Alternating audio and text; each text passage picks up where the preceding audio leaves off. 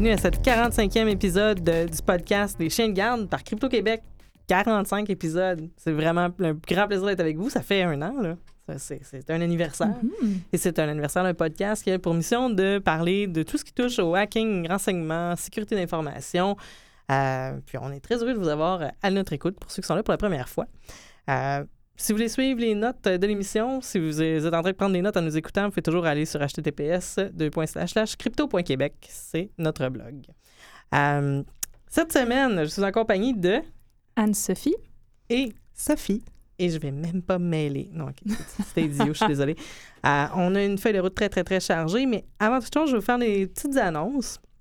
Euh, ben, premièrement, pour nos auditeurs assidus, vous avez fait Mais pour où il était le podcast On Euh, l'a pas échappé cette fois-là. Non, on n'a pas accidentellement le podcast cette fois-ci. Euh, c'est euh, c'est qu'en fait, on s'est doté d'un conseil d'administration et d'un comité exécutif à Crypto-Québec. C'était une exigence euh, légale, comme on est un organisme sans but lucratif. Euh, puis, ben, vous êtes en, en partie euh, à l'écoute de notre comité des communications au conseil exécutif, euh, en qualité d'Anne-Sophie et Sophie qui se partagent la tâche. Et je suis devenue, on entend le bruit de fouet ici, que j'ajouterai peut-être au montage. Merci, c'est encore mieux. euh, directrice des opérations. Donc, euh, ce que ça veut dire, en gros, c'est qu'on continue de faire ce qu'on faisait, mais on veut embarquer des gens dans la barque. Puis on vous laisse doter d'une structure pour qu'il y ait de la place pour vous à bord. Que ce soit pas juste notre petit rafio qui s'en va vers l'infini. Donc, euh, voilà. Euh, on, veut, on veut être là longtemps. On veut continuer de faire ce travail-là super bien. Puis, ben, avec la structure, ça nous permet de le faire. Donc, félicitations à tout le monde. Moi, je suis super fier de l'équipe. Puis, euh, je vais arrêter de me taper dans le dos et passer à la prochaine annonce. NordSec s'en vient. Donc, euh, NordSec, c'est une, une conférence, c'est une compétition euh, en- de sécurité d'information, hacking. Euh, c'est du 15 au 21 mai au marché Bon Secours. C'est vraiment l'événement à pas manquer. Là, puis je dis pas ça pour faire une plug euh, gratuite. C'est, vraiment un événement extraordinaire. Euh, on est au Vieux-Port. euh, Il y, a des gens de partout qui viennent. Puis c'est très, très bien organisé. C'est organisé au quart de tour. Il reste très peu de billets pour le CTF. Inscrivez-vous. Le CTF qui est Capture the Flag. Capture the ça. flag, donc euh, c'est ça. Si, euh, c'est, un peu, c'est un war game dans la plus, euh, la plus bonne traduction. Si jamais vous vous êtes intéressé à faire le CTF et puis vous n'avez pas d'équipe, il y a une équipe qui s'appelle Crypto Québec. Présentement, c'est moi et Jean-Philippe. Fait que Alp. Ça Euh, prend des millions. ça prend des millions. Toujours dans- un peu dans les mêmes dates. euh, pour ceux qui, ont, euh, qui avaient envie de voir Richard Stallman sur une scène dans un contexte plus, plus précis que ses conférences plus larges sur le libre, euh, le libre et la médecine à McGill. C'est une conférence avec Richard Stallman, Aled Edwards, qui est directeur du consortium de génomique structurelle, et Guy Rouleau, qui est le directeur de l'Institut de l'hôpital neurologique de Montréal. Euh, c'est le 12 mai. Euh, je vous suggère fortement de faire la préinscription parce que, ben, vous savez, là, M. Stallman suscite toujours beaucoup d'intérêt. Je pense que c'est ben, vraiment... c'est c'est très intéressant aussi de voir ça dans le contexte de la médecine parce que Dieu sait que les médicaments, euh, il y a des enjeux de propriété intellectuelle là-dessus qui sont assez aberrants. De Du- propriété intellectuelle, brevet? Oui, ben du, du- en fait, du médicament à jusqu'aux systèmes qui sont Ouais. utilisés euh, dans les. Je sais qu'à notre écoute, il y a des gens qui travaillent euh, en sécurité au niveau de- des. CLSC, des hôpitaux. Euh, on pourra en parler longtemps là, du, du bordel informatique. Euh, Ouais. vous le savez, ceux, ceux qui on travaille à l'intégration d'un système qui a déjà été euh, mis au rencard, mais c'est parce qu'il faut finir le budget. Euh, ça, je pense que ça vous permettrait d'aller combattre un certain cynisme qui s'installe parce qu'un autre monde est possible même dans les fins fonds des systèmes des CLSC. J'y crois profondément. Super. Bon. Euh, on a décidé d'ajouter un petit volet euh, conseil de la semaine euh, au podcast. Alors, c'est le conseil de la semaine. Il va falloir se trouver un petit son. Ça sera pas le fouet, il va falloir en trouver un autre. Euh, conseil de la semaine, à la portée de tous, euh, mettre un NIP sur votre SIM. Je vous explique, euh, c'est une histoire euh, vécue de mon vrai vécu. Je me suis fait, disons, escamoter mon téléphone qui a finalement été retrouvé. Là, arrêtez de fantasmer sur le fait que quelqu'un a tous mes- mes- mes comptes et mes messages personnels. Mais je me suis fait escamoter mon téléphone. Et tandis qu'on cherchait à le localiser, euh, j'ai eu un moment de bon, ben, c'est correct, on va tout débarquer, tout ce qui est euh, tous les facteurs d'authentification multiples, puis on va barrer ça, puis on va l'e- l'effacer à distance si possible, puis tout va être correct, tout va être beau. Et euh, ben là, je me disais, la première étape, c'est faire bloquer la SIM parce que quiconque a accès à ma SIM a la possibilité de recevoir tous mes messages textes et qui peut donc aller remettre à zéro beaucoup de mes mots de passe si jamais ça devenait que c'était ciblé. Puis là, bon, je vais, je vais enlever mon chapeau en aluminium, là, mais bon, c'est bref, on, on veut, on veut pas que les gens rentrent dans nos trucs, donc euh, on veut mettre euh, fin à la vie de notre SIM à distance. Et, et après avoir fait quelques petites enquêtes, semble-t-il qu'il y a beaucoup de fournisseurs de téléphonie, euh, la la large majorité des fournisseurs de téléphonie présentement qui passent 5 heures un vendredi, là, oublie ça, ta SIM, on- ils peuvent pas la désactiver à distance, ça sera fait lundi dans les heures normales de bureau. Ça fait long comme période pour quelqu'un qui se promène. J'étais pas trop inquiète parce qu'il y a un NIP sur ma SIM. Donc, ça permet de bloquer ce genre de choses-là. Euh, Mais ça, le met- mettre le NIP sur euh, la carte SIM, en fait, c'est juste une fois que le téléphone est, dans le fond, euh, une fois que tu le mets à off, puis quand tu le remets Oui. à on Oui. après ça. Fait que- Oui. ouais. donc, c'est une barrière de protection de plus. Exactement. Mais c'est quelque chose qui est tout à fait simple à faire. Puis, euh, sur le blog, vous allez voir les procédures pour le faire sur iOS sur, sur Android. L'intérêt, c'est de me dire, ben oui, OK, mais moi, j'ai un iPhone, c'est pas grave. euh, c'est avec euh, mon doigt, puis mon vrai mot de passe derrière ça, il fait 23 caractères, personne ne peut jamais le débarrer.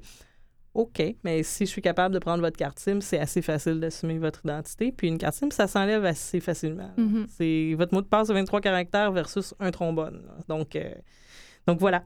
Conseil de la semaine, mettre un NIP sur sa carte SIM. Puis c'est vraiment pas compliqué, en fait. Il faut juste rentrer le NIP à chaque fois qu'on à chaque fois qu'on ouvre son téléphone ou que son téléphone manque de batterie. Fait que c'est vraiment pas quelque chose qui prend beaucoup de temps quotidiennement, mais ça sécurise beaucoup. Puis allez, long terme. Oui, puis allez voir sur les sites de votre fournisseur euh, d'accès si vous entrez un NIP une fois puis ça marche pas. Souvent, euh, il y a un NIP euh, par défaut. Des fois, ça va être les quatre derniers chiffres du numéro du service à la clientèle. Des fois, ça va être 000. 0, Mhm. à manquer un. Euh, mais voilà, c'est documenté, donc vous allez pouvoir Voilà. le trouver. Euh, deuxième thème, surveillance. Alors là, je remets mon chapeau en aluminium que j'ai enlevé il y a quelques instants. Je vais juste vous parler brièvement. Il y a eu une conférence euh, 7 et 8 avril euh, à, New- dans New York University euh, qui porte sur l'obfuscation. Premier commentaire, on est rendu au point où est-ce que des conférences en informatique sont non seulement sur la biométrie, mais sur comment faire de l'obfuscation par rapport au système d'intelligence machine pour pouvoir Mhm. se défendre contre des algorithmes, finalement. C'est un Ouais. peu ça. Euh, super intéressant. Vraiment, j'ai mis un lien, vous allez pouvoir aller voir le, le type de communication qu'il y a eu là-dessus. Mais je voulais surtout vous parler du chercheur euh, Ixen Isao, euh, qui a présenté Privacy Visor. Et puis ça, pour nous, c'est un peu un gag dans l'équipe à savoir, euh, OK, ben là, c'est une manifestation, comment on peut résister? Donc là, il y a, il y a toutes sortes de choses qu'on peut faire, les maquillages qui vont venir enlever Ouais. la symétrie à un visage. Il y a beaucoup de gens qui font des commentaires sur ma couette d'en face, mais c'est un peu. Ça, ça fonctionne quand même. Les, les caméras ont de la difficulté à détecter que mon visage est un visage. Euh, mais en fait, lui, Privacy Visor, c'est. Et puis, il y a déjà eu des euh, lunettes euh, qui ont été faites avec des dispositifs à LED qui permettent d'éclairer vers une caméra. Donc, là, ça, ça scrape complètement la captation. Mhm. Mais lui, c'est des lunettes qui ont utilisé seulement un, un motif euh, qui est sculpté dans du plastique puis qui permet d'aller contrecarrer euh, les, les systèmes euh, de vision machine pour essayer d'identifier les, les visages. Euh, c'est en commercialisation, ce genre de choses-là. Mhm. J'ai hâte de voir ça. Moi, ce que je veux, je, je- je voulais en parler surtout pour amener un genre de pensez-y, bip. faut tester ces choses-là. C'est comme les sacs qui bloquent les ondes RF. Là. Ça marche pas tout. C'est- donc, donc voilà. Buyer beware, mais c'est intéressant de voir qu'on, est Qu'il y a de la là. recherche qui se fait là-dessus, puis que, voilà, la résistance s'organise. La résistance s'organise. D'ailleurs, euh, je, je regarde juste à côté de Oui. moi euh, dans les, dans les notes et euh, la recherche euh, qu'Anne-Sophie a amenée, donc euh, un livre, euh, Obfuscation a User's Guide euh, for Privacy and Protest. Oui, ben justement, c'est euh, parmi le comité organisateur, il y avait euh, Finn Brunton et Ellen Nissenbaum qui sont tous les deux professeurs à NYU. Et puis, ben, c'est justement, je pense, un livre qui est paru en 2014 ou 2015, assez récemment, qui, dans le fond, euh, c'est un livre euh, c'est très pratique pour, euh, il dit A User's Guide for Privacy and Protest. Donc, c'est, il explique un peu c'est quoi l'obfuscation, puis comment on peut l'utiliser un peu dans notre vie de tous les jours en tant que citoyen, mais aussi en tant que potentiel militant. Donc, euh, une très, très bonne lecture. Merci beaucoup. Voilà. Conseil lecture de la semaine. Euh, J'avais mis une note rapide pour vous en parler. Euh, on parlait de vie privée. Euh, tout ce qui est au niveau du tracking Bluetooth et Wi-Fi dans les lieux publics. C'est un article de Rick Falvinger, qui est un des fondateurs euh, du Parti Pirate International, qui écrit ça. Puis, brièvement, je vous invite seulement à aller lire. Ça fait vraiment réfléchir sur ce qu'on a tendance à donner comme information à des systèmes pour avoir accès à des trucs. Donc, l'exemple qu'il peut donner, c'est dans un aéroport où est-ce que pour nous connecter, bon, on va nous inviter à mettre une adresse courriel. Puis euh, par la suite, euh, par le, le biais de, des beacons, puis par le biais du simple fait qu'on est connecté au Wi-Fi, puis on se promène dans l'aéroport, ça permet de nous localiser puis de nous identifier à quelques mètres Mhm. près, sinon à quelques centimètres près. Euh, là, vous allez lire ça, puis les gens plus techniques vous allez dire, ben oui, c'est super évident. Mais c'est pas tout que ça soit super évident, c'est de réfléchir à ce que ça veut dire. Qu'est-ce que ça change dans nos vies, puis pourquoi on se sent le besoin de toujours dire la vérité quand on nous demande des informations personnelles dans Ben ce oui, type de comme quand ils demandent de- les courriels, euh, c'est très facile, euh, juste rentrer un peu n'importe quoi, puis la majorité des systèmes vont accepter un courriel absolument bidon. Euh, fait que c'est ça, n'hésitez pas à mentir, et puis euh, voilà, surtout Ouais. dans les aéroports. Vous pouvez mettre aussi Luc à commercial crypto.com. Non, c'est pas vrai. Luc est partout. Alors, on lui dit bonjour d'ailleurs. Et puis On- pensez à désactiver le Wi-Fi quand vous n'en avez pas besoin, et le Bluetooth, particulièrement dans les aéroports. oui, pour reprendre euh, des mots qui sont maintenant euh, passés euh, célèbres, en as-tu vraiment besoin? Hein? On peut, c'est, un effort de plus, là, l'éteindre, mais. Ou de s'acheter un sac euh, qui bloque les ondes, qui est correct et qui nous permet de le faire en un seul geste facile, là, mais bon, bref. Mhm. Euh, dernier bloc dans le module surveillance, euh, on en a déjà parlé dans l'émission, à savoir que la Ville de Montréal euh, s'apprête à implémenter euh, des systèmes avec tracking Bluetooth pour notamment la gestion des places de stationnement. Mais j'étais à une conférence le 27 avril de Mme Kazakias de chez Siemens par rapport à la ville intelligente puis les développements. C'était sur la ville intelligente de façon très large. Et ce qu'elle nous a annoncé, c'est qu'en fait, les, discussions qui vont très bon train avec la ville pour implémenter un système avec des caméras qui vont faire la reconnaissance des plaques des véhicules stationnés pour euh, pouvoir aider à faire des métriques euh, sur, euh, sur le stationnement. Donc, pour mieux gérer le stationnement de façon intelligente dans la ville intelligente avec les licornes, puis les, les, violons, puis les petits anges qui se... Bon. Là, moi, j'avais deux questions par rapport à ça et j'ai pas de réponse à ces questions-là, mais de un, on n'a pas déjà comme un système qui fonctionne pour les stationnements.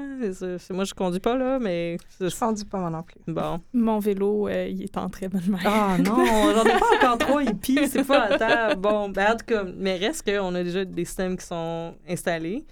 Euh, Mais là, on parle pour les, genre, donner des contraventions ou euh, pour gérer le, les... Ben, en fait, ça, ça a été présenté de façon très positive, à dire que ça permettait d'avoir une visibilité immédiate quand les places se libèrent, puis d'aider à la navigation vers des places libres. Mais, Ah, mais ça, c'est... parce que n'importe quel le- système où il y a une réservation qui est faite euh, va le faire.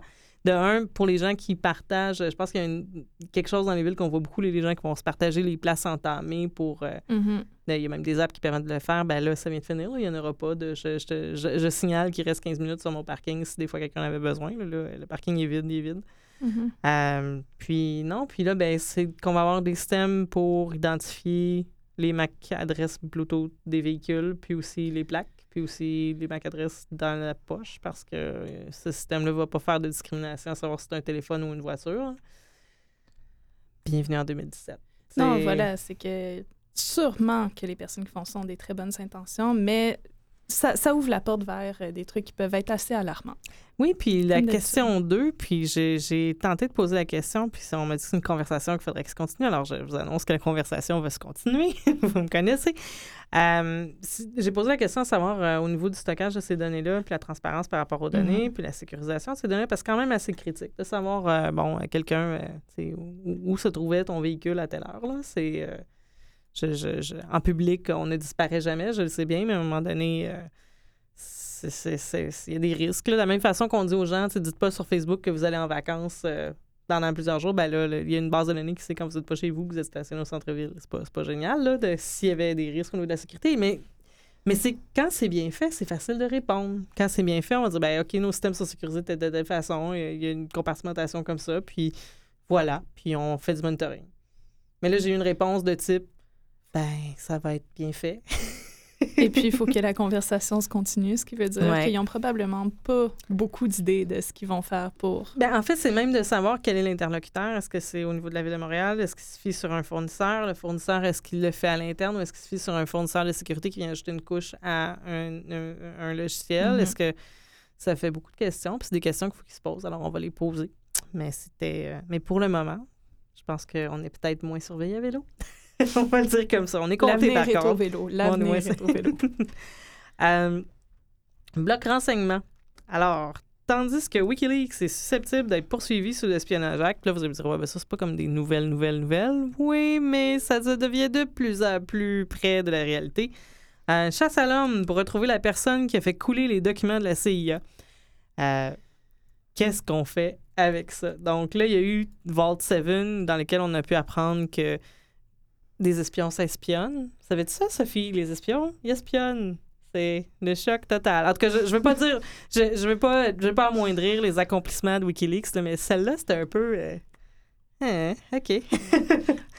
On le savait. Ben, ça, ça va, ça, Ça- fait ça- partie du bon sens. C'est- bon, bref. C'est une évidence. Et puis là, ben, c'est de tenter de voir de quelle façon, euh, de quelle façon WikiLeaks pourrait être coincé. Déjà, on a parlé dans les dernières émissions que le, tout le narratif le- le- qui, se, qui se construit autour de WikiLeaks, c'est d'amener que c'est comme un, un acteur de l'espionnage, un non-nation state actor, là, donc comme un, Hostile. Ouais, Qui est donc hostile. comme un espion russe, mais pas russe. C'est, ça gratte la gorge quand on le dit. Euh, c'est à suivre. Bon, donc, euh, on vous a mis en lien euh, un, un article de, qui est sur CBS News. Et CBS, vous savez que c'est un média qui est quand même euh, près de ce que l'establishment veut qu'il qu'il soit dit. Mais c'est intéressant à lire. là. On est comme dans un mauvais roman d'espionnage à 25 sous. Ah ouais, puis tout le monde a un peu des, euh, des idées différentes sur euh, qui qui a fait quoi, puis il y a aucun moyen de le savoir tant que ça. C'est euh, On veut se faire sur- surprendre à la fin du chapitre. On veut que les gentils gagnent, puis qu'il y ait une belle bataille à la fin, mais en fait, la belle bataille, c'est de conserver notre esprit critique puis de se rappeler que la réalité est souvent plus plate que ça. Mais parlant de chapitre, la fameuse section 702, notre prochain point. Notre- Ça, c'est. Oui. J'ai pas de mots.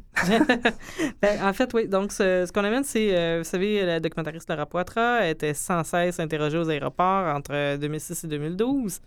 Et on sait maintenant pourquoi. En fait, vous, vous savez pourquoi, parce que moi, j'ai pas lu l'article. Ah, ben oui, ben en fait, c'est tout simplement parce qu'elle avait été. euh, c'est pendant qu'elle filmait, je pense, le film, c'était My Country, My Country, en 2006. Non, elle a commencé à être espionnée en 2006, fait qu'elle a sûrement filmé tout ça en 2004. Et puis, dans le fond, euh, il y avait- il y avait eu un bombardement sur lequel euh, il y avait vu une femme blanche avec une caméra à l'épaule.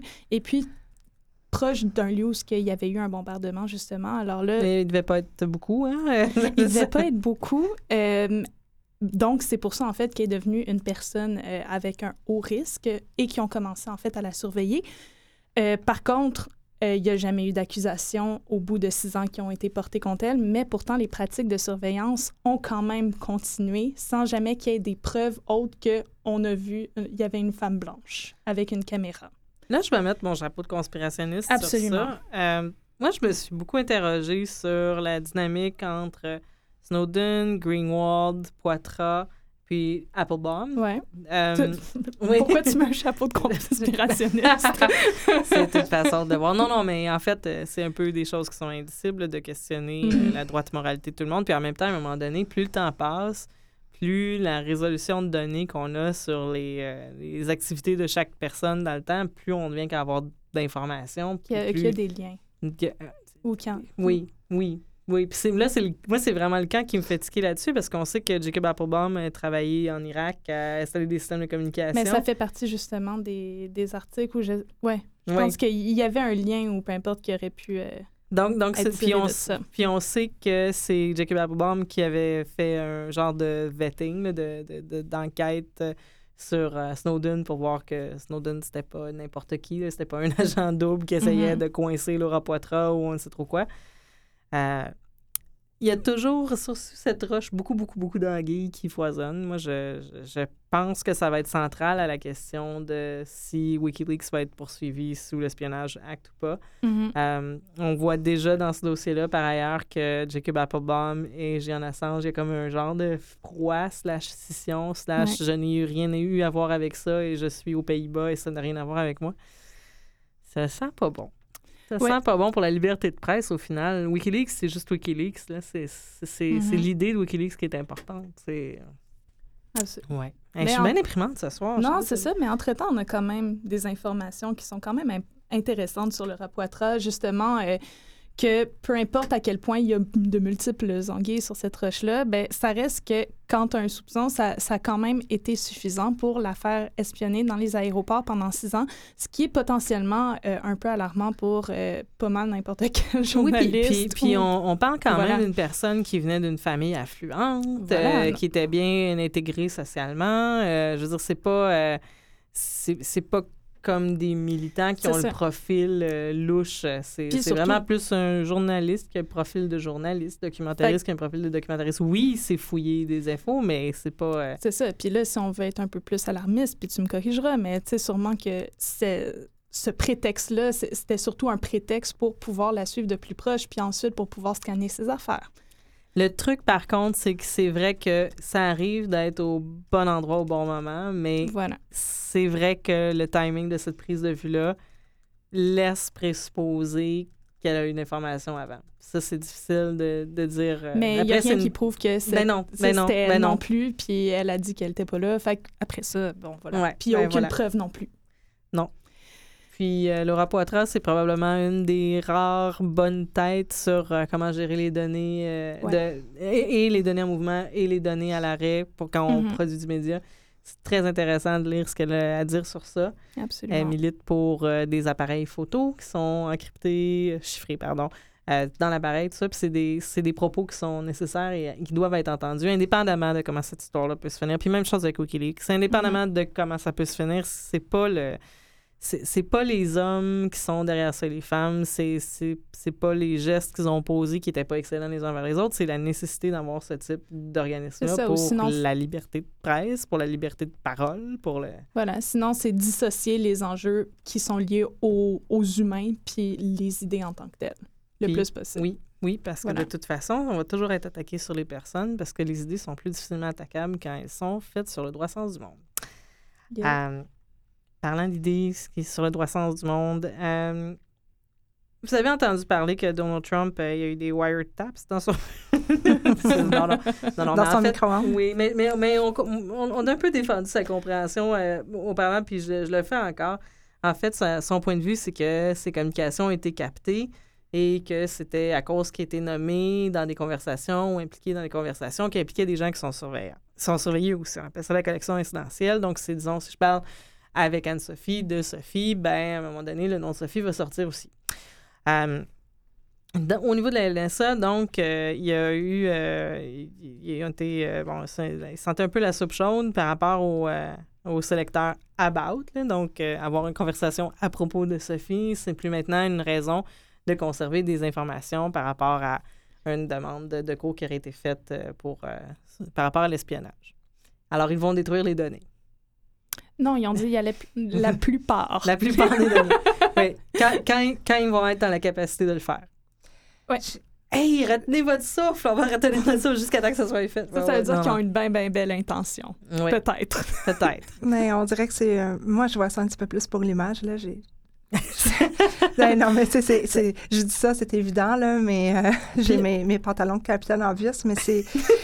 J'y crois plus ou moins. Moi, je dirais que là, j'ai mis le lien euh, sur le, la, le, fil de presse de la NSA, mais j'aurais pu mettre le lien sur euh, plusieurs euh, articles qui sont sortis qui se lisaient exactement comme des dépêches de presse, à la limite de l'article promotionnel.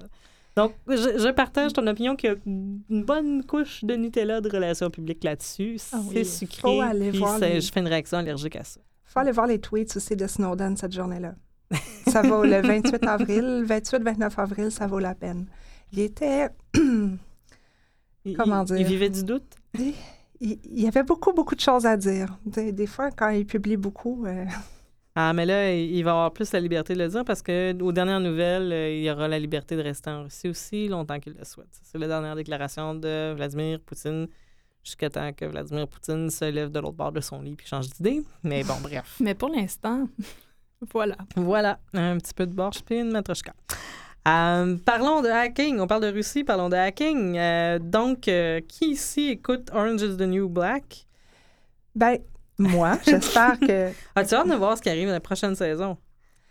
Ben, apparemment, que je peux déjà le voir. En fait, tu avais souvent abordé le ransomware. Mm -hmm. Et là, comment il s'appelle? Dans lui? Bruit de tonnerre. il s'appelle Dark Overload. Oui, c'est ben, c'est pas la première. Dark, Dark Overlord. Overlord. C'est pas la première fois qu'on en parle, je Non. crois, de lui, hein, mais lui, dans le fond, son, son Ouais, lui ou eux, là, c'est difficile à Ouais, dire, mais lui ou eux ou. Ben, le concept. j'ai assumé son genre, en fait, mais bon. mais dans le fond, cette personne-là s'amuse, euh, ben, ou fait ses journées, dans le fond, à, à faire euh, du piratage pour euh, obtenir de l'argent. Oui, pour l'extorsion. C'est ça, dans le fond, euh, lui, il a, il a mis les cinq premiers épisodes de Orange is the New Black avant la sortie. Euh, ils sont déjà référencés, dans le fond, euh, facilement trouvables euh, sur les torrents. Puis il fait pas ça, dans le fond, pour faire quoi plaisir à la communauté. là. C'est pas, c'est pas comme dans, à l'époque. Il fait ça, dans le fond, pour avoir de l'argent de la part de Netflix. Oui, donc là, il, il pu. en fait, il est allé euh, directement vers Netflix. Il est allé aussi vers le studio qui produit euh, Orange is the New Black Mhm. et a demandé une rançon de 50 bitcoins. Et... Ce qui est beaucoup de bitcoin, en Oui, fait. puis en fait, ils sont allés, il y avait, il y avait vraiment de la bonne reconnaissance. Je dis ils sont, je sais pas, là, en tout cas, The Dark Overlord. Ils sont même allés jusqu'à texter les enfants des, euh, des exécutifs, savoir, tu dis à ton père et à ta mère que s'ils payent pas la rançon, euh, ça va être la fin. en tout cas, c'est, c'est en 2017. Mais de toute façon, je pense que s'attaquer à Netflix, c'est déjà de ne pas comprendre l'essence de Netflix. Netflix, eux, ils sont pas mal pour ça, de donner tout le contenu à la communauté pour qu'elle puisse euh, visionner le contenu au moment que ça lui convient, à la quantité que ça lui convient. Et je pense pas que ça va vraiment faire du mal à la série. Au contraire, ça peut même contribuer à l'engouement, selon moi. Là. Mais moi, j'ai l'impression que c'est plus une question de. Il y a de l'argent, là. Euh, ils se disent il y a moins d'argent dans les studios de télé, peut-être, puis euh, Netflix, c'est là que la manne, donc euh, allons-y. Je, je sais pas. Mais la sais- formule de Netflix, de toute façon, comme je dis, c'est, c'est les cinq premiers épisodes. C'est pas pareil comme une émission qui, qui, qui donne un épisode Ouais, par, par semaine, sur semaine, dix puis- semaines, comme HBO, ça sera un drame. Ouais. Mais Netflix, je pense honnêtement qu'ils s'en lavent un petit peu les mains. Là. Ben, c'est, un peu ça que le fait qu'ils n'ont pas payé la rançon laisse euh, croire, en tout cas.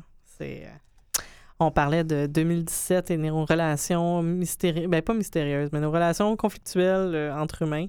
Euh, on, par- on a déjà parlé de. Il y en a qui appellent ça du spouseware, il y en a qui appellent ça du creepware, les logiciels euh, qui sont commercialisés pour, euh, pour espionner son conjoint, sa conjointe. Euh, c'est un peu c'est un peu l'essence du petit truc mouche que j'avais fait avec Radio-Canada aussi pour l'espionnage des cellulaires. Bon, donc tout ça, c'est du creepware. Euh, puis il y a une entreprise qui s'appelle FlexiSpy qui, commer- qui en commercialise un, qui s'est fait complètement détruire par un groupe d'activistes. Euh, C'est euh, un hackback, si on veut, où est-ce que les activistes ont pris... euh, Bon, ils ont fait une bonne reconnaissance dans leur réseau, ils sont allés voler toutes les informations de facturation. Et puis là, ben, ils visent à, un, nuire à tous ceux qui ont acheté ces logiciels-là, Mhm. puis nuire à la compagnie aussi, détruire leur modèle d'affaires, puis ils encouragent tout le monde à monter euh, aux armes et à faire la même chose à d'autres compagnies qui font ce type de produits-là. Pour envoyer le message que si vous utilisez du cre- creepware, vous n'êtes pas en sécurité. Ben, moi, je le dis, j'ajouterais aussi, si vous utilisez du creepware puis le code est fermé, vous êtes comme doublement pas à sécurité. Bref. C'est, Oui. je pense que tout le monde voit vos photos. Il n'y a pas juste les photos de, de votre conjointe qui se font prendre. Euh, dernier point de l'émission, Cypher. euh, c'est une entreprise. moi, j'aime ça, la sécurité. Qu'on peut acheter de la sécurité. Quand la sécurité, c'est pas un processus, que c'est un produit, là. J'adore ça. Donc là, Ah. Cypher, une entreprise qui était dédiée à la commercialisation d'un téléphone encrypté, super sécure. Est-ce que c'est avec une encryption militaire? Oui, encryption militaire. c'est Moi, je suis c'est mon chiffrement préféré. C'est c'est ça. Quel est votre niveau de chiffrement? Ah, Militaire. militaire. Euh, donc, ils se sont fait hacker. Euh, puis, tous les courriels qui, étaient, qui, ont, qui, qui circulaient sur leur système fermé, euh, toutes les emails, donc les, les, euh, identifiants uniques des appareils, tout y est passé. Mhm. Les listes de clients, encore une fois. Il y en a eu un autre aussi avec, euh, c'était quoi, c'est un mot, Eric? C'est je sais pas trop. En tout cas, une autre entreprise qui faisait du courriel chiffré. Courriel chiffré. Mais là, c'était pas militaire. Je suis désolée. hein, Ah. Mais Euh, oui, vraiment. Là, là, les boîtes magiques, là, les boîtes magiques qui font le chiffrement, là, puis les clés USB magiques qui font le chiffrement, là, puis les systèmes magiques, là, OK, ça n'existe pas de la magie. Euh, il y a plus souvent qu'autrement des façons très, très simples de, de- de- d'aller pallier à cette fausse sécurité-là. Absolument. Euh, c'est l'équivalent d'avoir un, un cadenas de haute sécurité sur une porte vitrée. Si quelqu'un veut rentrer, quelqu'un veut rentrer, là, la, la solution à ces problèmes-là, c'est de faire affaire avec des gens qui sont pas des clowns, là, des gens qui n'utilisent pas des Raspberry Pi pour faire euh, des boîtes de courriel super sécures, euh, qui euh, voilà, qui n'utilisent pas des versions euh, d'Android qui sont dépassées pour ajouter une couche de. Je vais arrêter ma, ma, ma litanie là. Je pense, vous voyez où est-ce que je vais, je vais en venir. Ben, Il n'y a pas de. C'est des étapes, c'est une recette. Il y a des fois, il y a des gens qui savent que je travaille avec des personnes un peu plus âgées. Euh, puis souvent, ce que, ce que j'explique à ces personnes-là, c'est vous avez appris à coudre, vous avez appris à faire des gâteaux. Mhm. J'ai appris à faire ça aussi, ça se transmet euh, de, de personne en personne. C'est des choses qui s'apprennent, qui se partagent. Il y a des crypto des parties, des, des crypto parties, des formations, mais il y a aussi la pratique. C'est juste. Puis des recettes, ça change, ça s'adapte. Donc, c'est un apprentissage. Des fois, il y a Oui. des aliments qui ont un rappel dessus. Oui. Oui, c'est ça. Ah, J'aime beaucoup les allégories de bouffe. Euh, T'en fais de moins en moins. Ça fait de moins en moins, mais je vais vous sortir la recette la semaine prochaine. La semaine prochaine, euh, notre conseil de sécurité, ça va porter sur les mots de passe, parce qu'il y a des nouvelles Ouais. recommandations sur comment formuler un bon mot de passe. Euh, donc, euh, Toujours inclure soleil. ça Et me fait la une lumière suite de chiffres, mais qui se suivent. avec un point d'exclamation quand le système veut un caractère spécial. Non, c'est pas vrai. Si on se- on se 1, sent 2, un 3, petit 4, peu badass. soleil 2017. Euh, mais non, bref, donc, euh, je, vous, je vous dirais rester à l'écoute. Et d'ici à la semaine prochaine, ben, restez vigilants surtout. On va être là pour vous. C'était Geneviève La Jeunesse à l'animation. Euh, merci à Mathieu Tessier à la sonorisation, mes chroniqueuses. Anne-Sophie? Et Sophie. Euh, merci aussi pour euh, les médias sociaux à mon super comité des communications avec Anne-Sophie. Et Sophie. Euh, Euh, merci à Bonhomme pour l'identité graphique. Indicatif sonore par Danny Provencher, Under Electric Light. Merci à Vue et Voix pour les locaux et on se retrouve la semaine prochaine.